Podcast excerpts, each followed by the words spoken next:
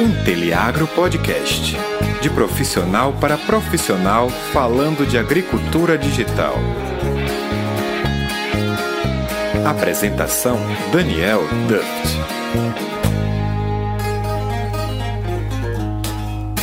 Ah, temporada número 3. Quem diria, hein? Você que achou que ela não chegaria, finalmente a gente está começando aqui uma nova temporada, nova vinheta, novos episódios novos formatos, por que não? E para começar, né, já inovando, eu queria trazer aqui para vocês um episódio que eu gravei em parceria com meu amigo Gabriel Lolibazo, que é o head aí do Profissão Agronomia, e com ele eu pude falar um pouquinho sobre algo que eu fiz por bastante tempo na minha carreira, que foi trabalhar aí como consultor, principalmente de seguradoras e de agentes financeiros aí para entender melhor como que era a implementação das ferramentas de sensoriamento remoto, não somente para fins de fiscalização, mas também para fins aí de planejamento e concessão de crédito.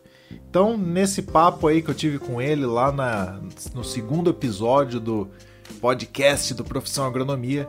Eu pude falar um pouquinho sobre isso, eu pude mostrar algumas oportunidades que eu tenho certeza que ainda existem nesse mercado e que vão existir ainda mais. E por fim, você vai ver que é possível ter outras oportunidades na sua carreira que não simplesmente trabalhar com aquilo que você já conhece. Então, se você acha que isso pode fazer sentido para você, acompanhe a gente que depois da virada o episódio na íntegra para você. Vamos para lá?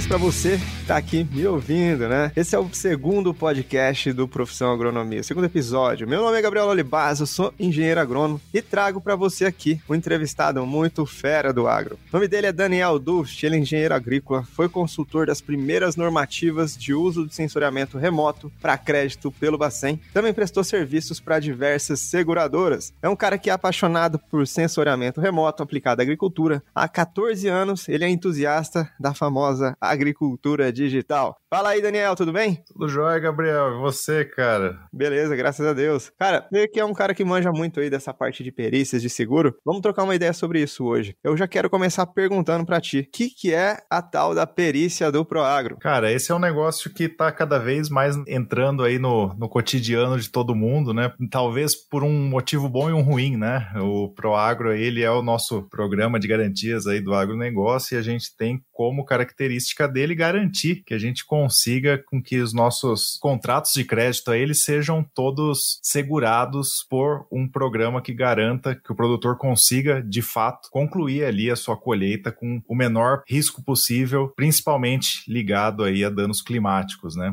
E, infelizmente, a gente tem o ponto negativo que é, nos últimos dois anos, apesar da gente ter aumentado e muito aí o dinheiro que foi colocado à disposição para isso, a gente teve muitos problemas climáticos. Então, por isso que a gente se ouve falar pelo lado bom, pelo lado ruim, né? Se teve mais dinheiro para contratação aí de crédito e o Proagro fazendo também o seu papel aí, mas o lado ruim é que a gente escuta bastante falar porque a gente teve os problemas de danos climáticos aí, seja por seca, seja por inundação, seja por um monte de coisa. E o perito do Proagro vai ser esse cara aí, vai ser esse engenheiro agrônomo que vai estar tá lá na ponta, né? Podendo ir até a propriedade que abriu esse sinistro para fazer a validação se realmente ele aconteceu. Então, acho que o que a gente vai conversar aqui nos próximos minutos é a respeito disso, né? Como que a gente está ouvindo tanto falar nesse negócio, como que cada vez mais parece que existe aí realmente uma demanda latente por perícias por conta da abertura de sinistros cada vez maiores, né? E o perito é esse cara aí que vai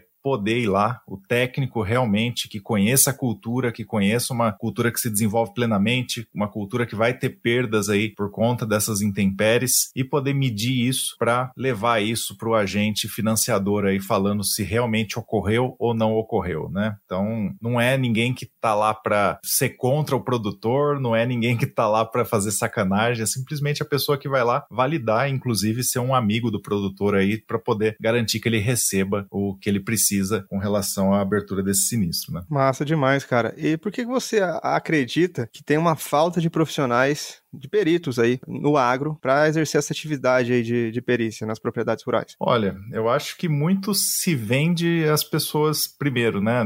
É algo como a gente falou aqui, que está crescendo rapidamente, então talvez não fosse tão atrativo assim há 10 anos atrás, mas nesse momento aqui realmente é bastante importante e bastante necessário que a gente tenha esses profissionais aí para fazer essas perícias nos mais diversos cantos do país, né? Porém, a gente não via pessoas que se interessavam para estarem prontas para isso. Então, por que, que existe uma falta? Falta de profissionais preparados que estavam interessados em fazer perícias, né? Parecia que era algo muito pontual, algo que não iria fazer muito sentido para a carreira, uma coisa que as pessoas entrariam nisso e não teriam tantas oportunidades assim, e por conta disso, eu acho que muitas pessoas deixaram de aproveitar essa oportunidade, né? E a gente sabe aí que os engenheiros agrônomos, eles têm uma infinidade de oportunidades para explorarem, porém deixaram essa para trás. Então é um ponto legal agora, porque existe aí uma demanda latente de profissionais para fazerem as perícias e com isso ainda não é tarde para quem quiser entrar, na verdade é super cedo para quem quiser entrar, se especializar, ter essa garantia que vai estar tá fazendo o trabalho certo ali na ponta. E um ponto legal que ele tem muito a cara de ser algo que pode se encaixar em outros trabalhos que você faz, né? Então, essa oportunidade também é bastante interessante. Por que que tá faltando? Porque talvez eles não tenham se interessado antes. Por que que tá faltando? Porque a gente tem uma abertura de sinistros nunca vista antes, né? Exatamente, cara. Eu vejo nos noticiários, né, alguns estados do Brasil sofrendo alagamento, outros os produtores estão colhendo aí cinco sacas de soja por hectare, quando a expectativa era muito mais alta do que isso, obviamente. Então, realmente, né, se você for pensar por esse lado, problemas climáticos vêm afetando os produtores rurais aí, Brasil afora, né? Incluindo uma, uma pergunta aqui nesse, nesse nosso assunto. Como que o engenheiro agrônomo lá do Nordeste ou lá do Sul do Brasil, ele vê que tem mercado para ele ali? Como que ele consegue se inserir nesse mercado, ver uma oportunidade de atuar com perícia? Como que ele começa? Bom, existem duas formas, né? Eu acho que a gente pode dividir essa pergunta em dois pedaços, na verdade, né? Como que ele vê se existem oportunidades na região dele? Acho que basicamente, se você tiver produção agrícola por perto, você vai ter oportunidades. Então, o Proagro e o Proagro Mais aí, eles garantem grande parte aí das produções, né? E com isso, se você tiver uma produção agrícola, você vai ter uma oportunidade ali. Se não tiver uma produção agrícola, mas você for um cara super nichado aí que conheça muito bem uma cultura, pode ser também algo que seja importante, porque você não necessariamente vai atender alguém na sua região, mas você vai ser um profissional que vai ser chamado para atender em todos os cantos do país aí, porque você é super específico naquela cultura que você consegue diagnosticar perdas, né? Então eu acho que esse é o primeiro ponto aí de as oportunidades existirem nesse mercado mercado. E o outro ponto é como que você consegue estar tá preparado para isso, né? Não importa se você está na região, tem oportunidades, mas você simplesmente está ali esperando o negócio cair no seu colo, né? Tá preparado para isso é, primeiro, você conhecer o processo, você saber como que ele se dá, então é estudar mesmo isso, saber o que, que é uma perícia, saber o que, que você deveria fazer ali, saber se estruturar para isso. E o segundo ponto é buscar quem vai demandar isso, né? Tem muita gente que fala para mim, ah, é muito difícil porque tem um clubinho ali de, de seguradoras ou de agentes pro agro que não chamam as pessoas, mas daí eu pergunto, você já tentou falar com alguém lá? Ah, não, tô esperando eles me chamarem. Então, às vezes é difícil assim, não é passivo, né? É algo que é ativo. Eu acho que Você que trabalha com o crédito sabe também que o banco não vai bater na sua porta e falar vem aqui fazer projetos comigo, né? Ao contrário, você vai lá e se cadastra para poder fazer isso daí. Então é a mesma coisa. Então assim, primeiro ponto, saber se tem as oportunidades. É um pouco claro que você precisa conhecer a região, conhecer as culturas e etc. Precisa ser um profissional aí que seja altamente experiente nas culturas, então é um engenheiro agrônomo que já tenha anos de experiência, também não é desse jeito. Então, principalmente aí para culturas de larga escala, que a gente tem metodologias já consagradas, você simplesmente vai seguir aquela receita de bolo e vai conseguir fazer uma perícia muito bem feita. Vamos falar de grãos aí que atende praticamente 90% aí do que é coberto no Proagro, né? É, a metodologia para você fazer perícia em grãos ela é muito simples. Ela é uma receita de bolo que você, sendo engenheiro agrônomo, tendo se formado, conhecendo fisiologia, conhecendo o que, que é uma cultura agrícola, conhecendo solo e etc., você vai chegar lá e vai conseguir fazer. Então, é uma oportunidade para os dois lados, né? Tanto para a pessoa que é aquele profissional experiente de anos e super requisitado, também para quem acabou de se formar e está querendo buscar uma oportunidade. Então, acho que é um momento bastante legal, porque tem mercado para todo mundo e tem mercado em todo o país, né?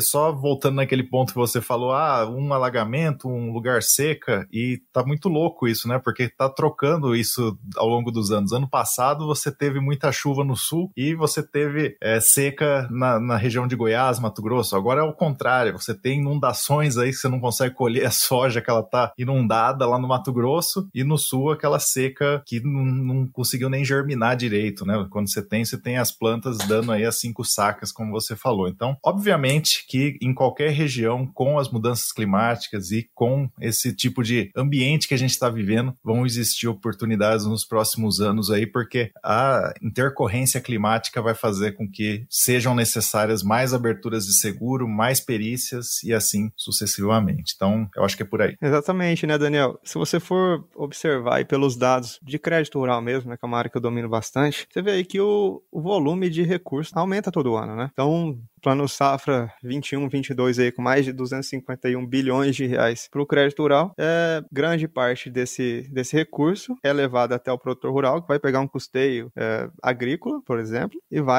fazer um seguro, né, para proteger essa lavoura, ou pelo menos parte dessa lavoura, para que ele não sofra caso ocorra alguma adversidade climática, né? Então, com o aumento do, dos números aí, relacionados ao crédito rural, obviamente os números de seguro é, tendem a aumentar, né? O número de apólices tende a aumentar, o número de valor segurado tende a aumentar e gera oportunidade, né, para quem é engenheiro agrônomo, sobretudo. Me diz uma coisa, um cara que está começando ali, pegou o diploma agora. Tá, tem produtor rural na minha região, tem produção agrícola na minha região. Por onde que eu começo? Quem que vai me contratar? Legal. Então, quem vai te contratar é quem é um agente daquilo que você está procurando. Se você for procurar por perícias do Proagro, vai ser um agente Proagro, que pode ser desde um banco a uma cooperativa de crédito, qualquer agente realmente que domine o crédito aí vai estar tá sendo um agente Proagro também para fazer análise se realmente aquele sinistro ocorreu ou não. Como que você procura esse cara? Da mesma maneira que você faz para procurar quem trabalha com crédito ou tudo mais. Então a primeira coisa é, veja na sua região quais são os agentes Proagro. Isso daí você consegue entrar no Ministério da Agricultura, entrar no site do mapa lá, vai ter uma lista. Se você baixar o aplicativo aí do Seguro Agrícola também, que é do Ministério da Agricultura, vai ter uma lista, você coloca a sua cidade aí, você vai ver quem que atua aí e com isso você já consegue ter uma ideia de quem procurar, mas o que a gente sempre fala é que não adianta você você bater na porta de alguém se você não está pronto para isso, né, Gabriel? Então a gente vê muita gente aí que, ah, eu quero trabalhar com isso. Aí você vai lá, bate na porta da pessoa, eles vão fazer uma entrevista com você e a hora que você chega lá, você nem sabe o que, que é o seguro, ou você nem sabe o que, que é a perícia você praticamente está cru no assunto, né? Esse vai ser um problema. Então, fazer isso daí não vai ser algo que a gente indica, né? A gente tem certeza que você precisa primeiro passar por um processo que você estude um pouco, entenda esse processo, saiba o que, que significa. Não precisa ser realmente uma pessoa super especialista naquilo, mas você tem que entender para ser alguém atrativo para esse agente de crédito, porque senão vai ter outros engenheiros agrônomos aí que vão ser mais atrativos e ele vai apostar em quem já está mais pronto, né? Ele não vai uma pessoa que que não sabe muito bem o que está fazendo ali. Exatamente, né? É aí é que muito recém-formado, muita gente que está começando a carreira aí, acaba comendo bronha, literalmente, né? Que o cara fica na cabeça, ah, só contrata quem tem experiência. Só que não é quem tem experiência, é quem tem conhecimento. E você que está aí ouvindo tem que buscar esse tipo de conhecimento para trabalhar nessa área, justamente para você não cometer nenhum erro e às vezes é um erro que pode até prejudicar o produtor rural, né? Você vai lá, faz uma perícia mal feita, você lasca com o produtor rural ou com a seguradora em si, ou com a sua própria carreira, né? Porque você fica queimado. Então, para não se queimar quando você trabalha para você, quando você presta algum tipo de serviço, a busca constante pelo conhecimento é importante pra caramba. E costumo dizer que a gente não sabe tudo na vida, né, Daniel? Cara, você começa a trabalhar alguma, com alguma coisa, vão surgir dúvidas, né? Um grande medo da galera é, cara, se, se eu tiver alguma dúvida, ou se alguém me perguntar alguma coisa e eu não souber responder, o que, que eu vou fazer? O que, que você faria aí, Daniel? Você tá lá fazendo uma situação de perícia e tudo mais, o cara te pergunta alguma coisa ali na hora e você não sabe responder. Bom, esse é um, é um ponto bastante importante que a gente até fala sobre essa questão de postura e ética durante a perícia ali, né? Mas se você não sabe responder, a primeira coisa é não responda bobagem. Acho que isso é, é o principal. Tem gente que acha que você consegue dar um somebody love ali, responder qualquer coisa e aquilo tá tudo certo. É, não responder bobagem é importante. Ao mesmo tempo que também você não pode ser inseguro e parecer que não sabe nada, né? Então tem esses dois pontos. Passar essa insegurança não faz sentido, porque se você não sabe, você sabe onde buscar. Esse é o ponto principal. Se você não souber, você vai saber onde buscar e isso vai trazer segurança para aquela pessoa que está conversando com você. Mas a postura que você teria é dizer assim: olha, isso daqui talvez gere alguma dúvida, eu vou atrás de alguém que possa me ajudar a trazer uma informação um pouco mais sólida sobre esse assunto. Então, simples desse jeito, e aí você vai realmente buscar esse apoio, né? É, e a gente vê os dois extremos, né? Principalmente as pessoas recém-formadas aí. Você chega lá para fazer a sua primeira perícia, aí vai estar tá lá o projetista do produtor junto com ele, querendo que você tenha aquilo já rapidamente é, feita aquela perícia que saia logo esse valor do sinistrado aí. Porém, é um cara que vai talvez ser mais experiente que você e vai te pressionar para que você faça aquilo mais rápido, do jeito que ele quer e tudo mais. Então, é, não pode cair nessa tentação de parecer que você está sendo acuado ali vai deixar isso acontecer e também não ter essa postura de inventar coisas, porque aí sua perícia pode não valer de nada. É pior ainda, porque ele pode entrar com recurso e falar que a pessoa falou uma informação inverídica ou trouxe um fato ali para aquilo que não fazia sentido. Então, eu acho que é por aí, é você ter uma postura profissional correta, mas não parecer que é o cara que vai saber tudo a toda hora, porque ninguém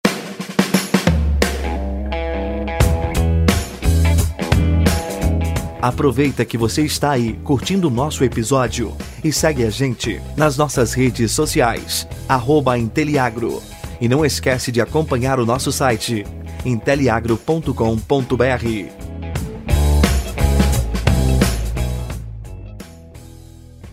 ninguém sabe tudo toda hora, né, cara? Exatamente, cara. Você é um cara que domina muito essas ferramentas que possibilitam aí uma maior precisão em relação às perícias, né? Que facilitam até o trabalho do perito ali. Gostaria de entrar nesse assunto agora contigo. O que, que as perícias remotas trazem de vantagem para o profissional que domina isso? Isso daí é um ponto bastante interessante, porque o perito, muitas vezes, ele tem medo que a perícia remota acabe com o trabalho dele. Então, por muitos anos aí eu prestei é, serviço para seguradoras, né? E as seguradoras, na verdade, elas têm no escritório pessoas que são treinadas para entregarem ferramentas na mão dos peritos que facilitem o trabalho deles. Então, é, já entregar um mapa com alguma coisa por trás, dizendo quais são as áreas que ele deveria ir, ou falando qual que seria o dia de plantio aí, mais ou menos, para ele checar em campo se realmente foi aquilo. Porém, com a minha experiência ao longo do tempo, eu vejo que o perito, se ele não recebe essa informação, ele fica um pouco descalço, né? E com essa quantidade de abertura de sinistros, as seguradoras não dão mais conta de servir os peritos com essas informações. Então, eles vão dar o contrato lá que está sendo sinistrado e falar, vai lá e se vira, né? E aí eu vi que existe realmente um problema, porque essas pessoas que já trabalhavam com isso e estavam acostumadas com essas informações deixaram de receber e parece que cai num descrédito de falar, ah, eu acho que ela não funciona, por isso que eu não recebo mais. Porém, ela deixa o seu trabalho muito mais complicado, né? Você, quando vai para campo ali, você não tendo ferramentas de perícia remota ali, para você ver uma imagem de satélite, que você já consiga ver as zonas que você vai ter que periciar daquela área ali, é, que você consiga antes já fazer um mapeamento, uma roteirização de por onde você vai passar, que você já consiga colocar os pontos amostrais onde você vai fazer essa coleta de amostras aí, você já tentar achar zonas homogêneas onde você vai fazer a colheita para fazer essa identificação de quantas sacas você colheu ali, ou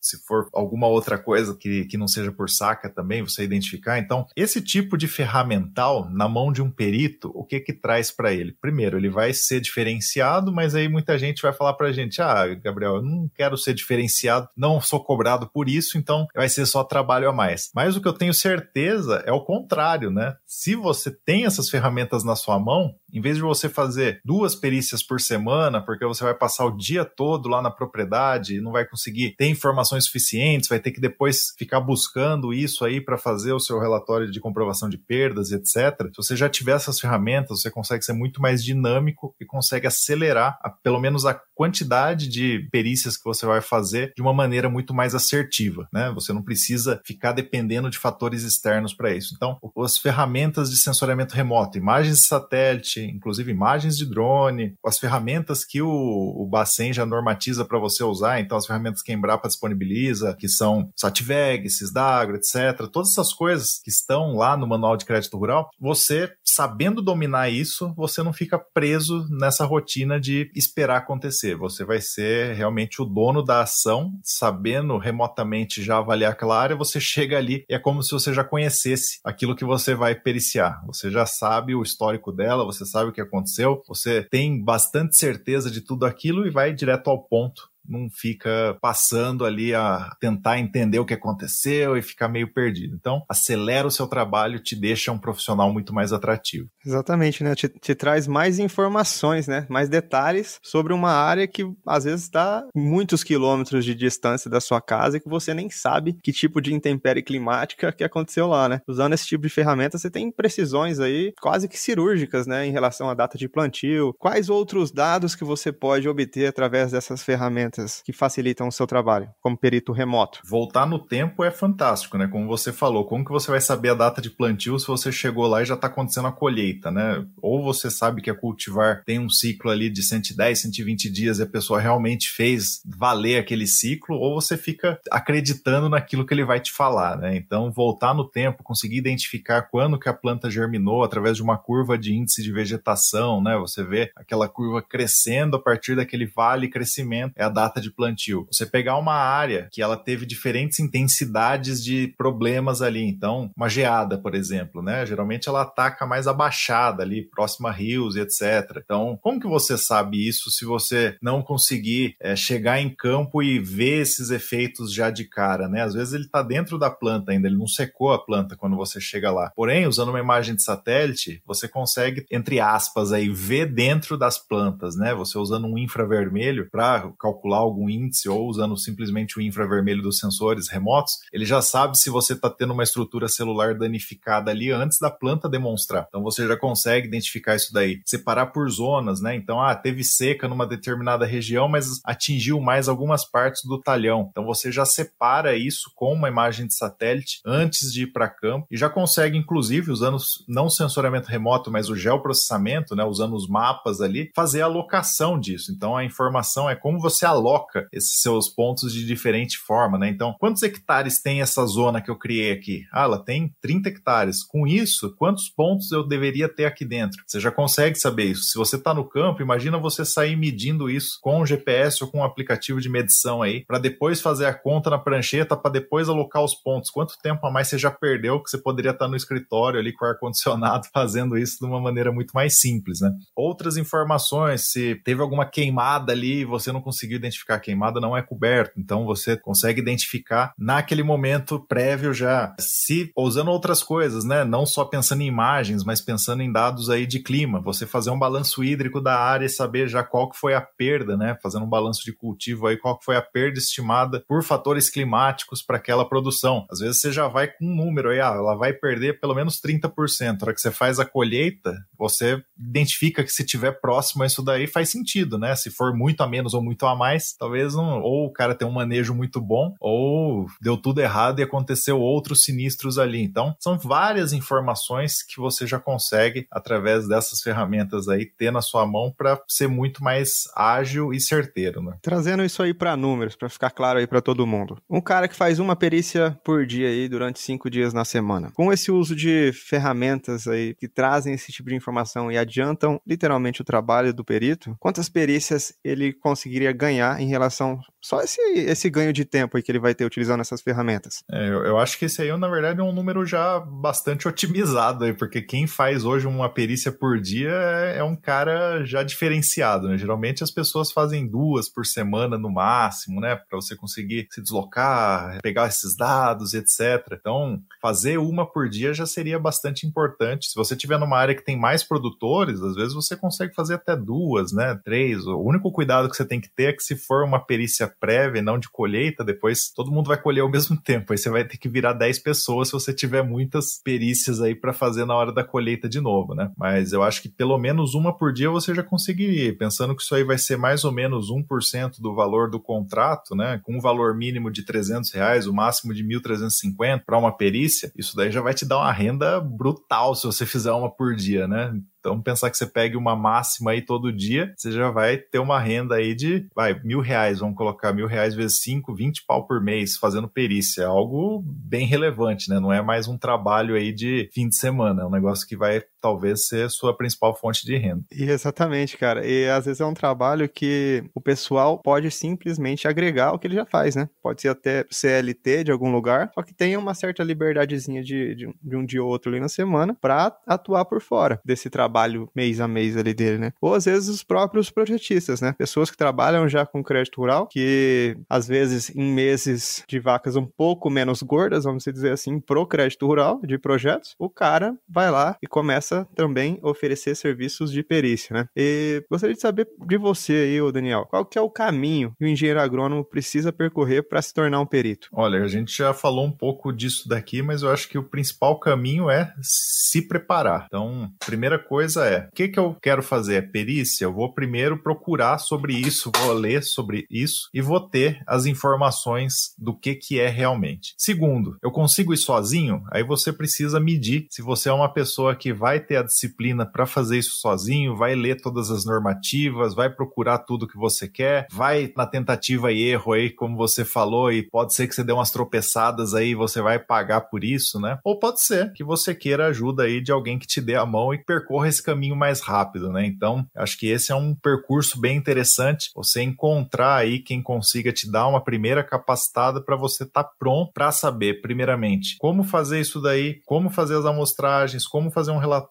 como organizar isso, principalmente da perícia remota, que é algo que eu sou apaixonado aí para deixar isso escalável, né? Então, como você consegue deixar suas perícias muito mais é, fáceis e voltar no tempo e ser alguém que faz isso sozinho, não dependendo de algum conhecido que vai fazer um mapinha para você. Acho que ter autonomia nisso daí é mais ou menos que nem pilotar Excel hoje em dia, né? Todo mundo precisa. E para isso, você precisa procurar daí alguém que tenha esse tipo de conhecimento, né? E isso daí pode ser de algumas formas. A gente trouxe uma das formas, acho que você pode trazer para o pessoal, né? Mas é por aí. Eu acho que é procurar realmente o conhecimento e procurar se capacitar para chegar já no agente de crédito, agente pro agro, com essas ferramentas dominadas e aí você vai fazer só um treinamento protocolar lá para saber entrar na plataforma, fazer login e começar a fazer suas perícias, né? Você tá pronto, você foi um cara que foi além e eles vão acreditar no seu trabalho para isso. Show de bola, galera. Para quem não sabe, o Daniel ele começou a treinar peritos, né? Treinar pessoas, engenheiros agrônomos, sobretudo, para atuar nessa área de perícias. E foi incrível, cara. Em três semanas aí já tinha uns quatro, cinco alunos já com perícias nas mãos, né? A gente mandando foto, Daniel, já tô com duas perícias para fazer. Enfim, foi, foi um resultado extraordinário. E gostaria, Daniel, que você falasse aí pra galera onde que o pessoal que tem interesse aí em saber mais sobre essa área, onde o pessoal pode acompanhar um pouco mais sobre o seu trabalho. Bom, eu acho que quem tiver mais interesse em entender aí como que as coisas remotas se dão, né? A gente tem um, um, trabalho de catequização aí das pessoas através das mídias digitais, que é lá o Inteliagro. Então, se você quiser saber um pouquinho mais disso, dá uma checada lá e você vai entender como que a gente está tentando revolucionar o agro através do sensoriamento remoto, agricultura digital e tudo mais. E para quem tiver interesse em entender um pouquinho mais sobre a perícia e como a gente está levando nesse treinamento aí é procurar as redes aí do Profissão Agronomia, que o Gabriel em brevemente vai estar tá falando mais desse assunto aí também, né? Colocando mais gente para entender como que funciona esse mundo aí e realmente ser algo que seja complementar ao projetista, né? Eu acho que tem muito a cara de um complemento pro projetista aí, porque a sazonalidade é muito é, fortuita, né, cara? Enquanto um tá baixo, o outro tá alto, depois o outro tá baixo, o outro tá alto. Então, é mais ou menos você ter trabalho durante o ano todo. Então, eu acho que casa muito bem aí com quem faz projetos e quem tiver interesse, dá uma olhada aí nas nossas redes que vai ter novidade em breve. Show de bola, Daniel. Agradeço muito aí sua participação aqui no podcast do Profissão Agronomia. Ah, tenho certeza que a galera que está ouvindo isso vai tirar muito valor desse conteúdo. E você que está ouvindo, uh, não deixa de compartilhar esse episódio com aquele colega engenheiro agrônomo, aquele cara que precisa de um norte, de um caminho, cara que está buscando oportunidade de retorno financeiro mesmo, cara que quer trabalhar para ele, na área de formação dele, na cidade dele. Acredito que esse episódio é muito muito valioso para essa pessoa, tá? Então mete a mão aí, copia o link, clica em compartilhar, vai em algum lugar aqui, dá um jeito de chegar essa mensagem para essa pessoa que você conhece, tá? Siga aí nosso podcast nos agregadores de podcasts como Apple Podcasts, Google Podcasts e também no Spotify. Você também me encontra nas redes sociais arroba Profissão Agronomia, tá bom? Lá no Instagram, no Facebook ou no youtube.com barra Profissão Agronomia também. Vale também sempre dar aquela conferidinha no nosso website profissãoagronomia.com.br. Um grande abraço e vamos cima!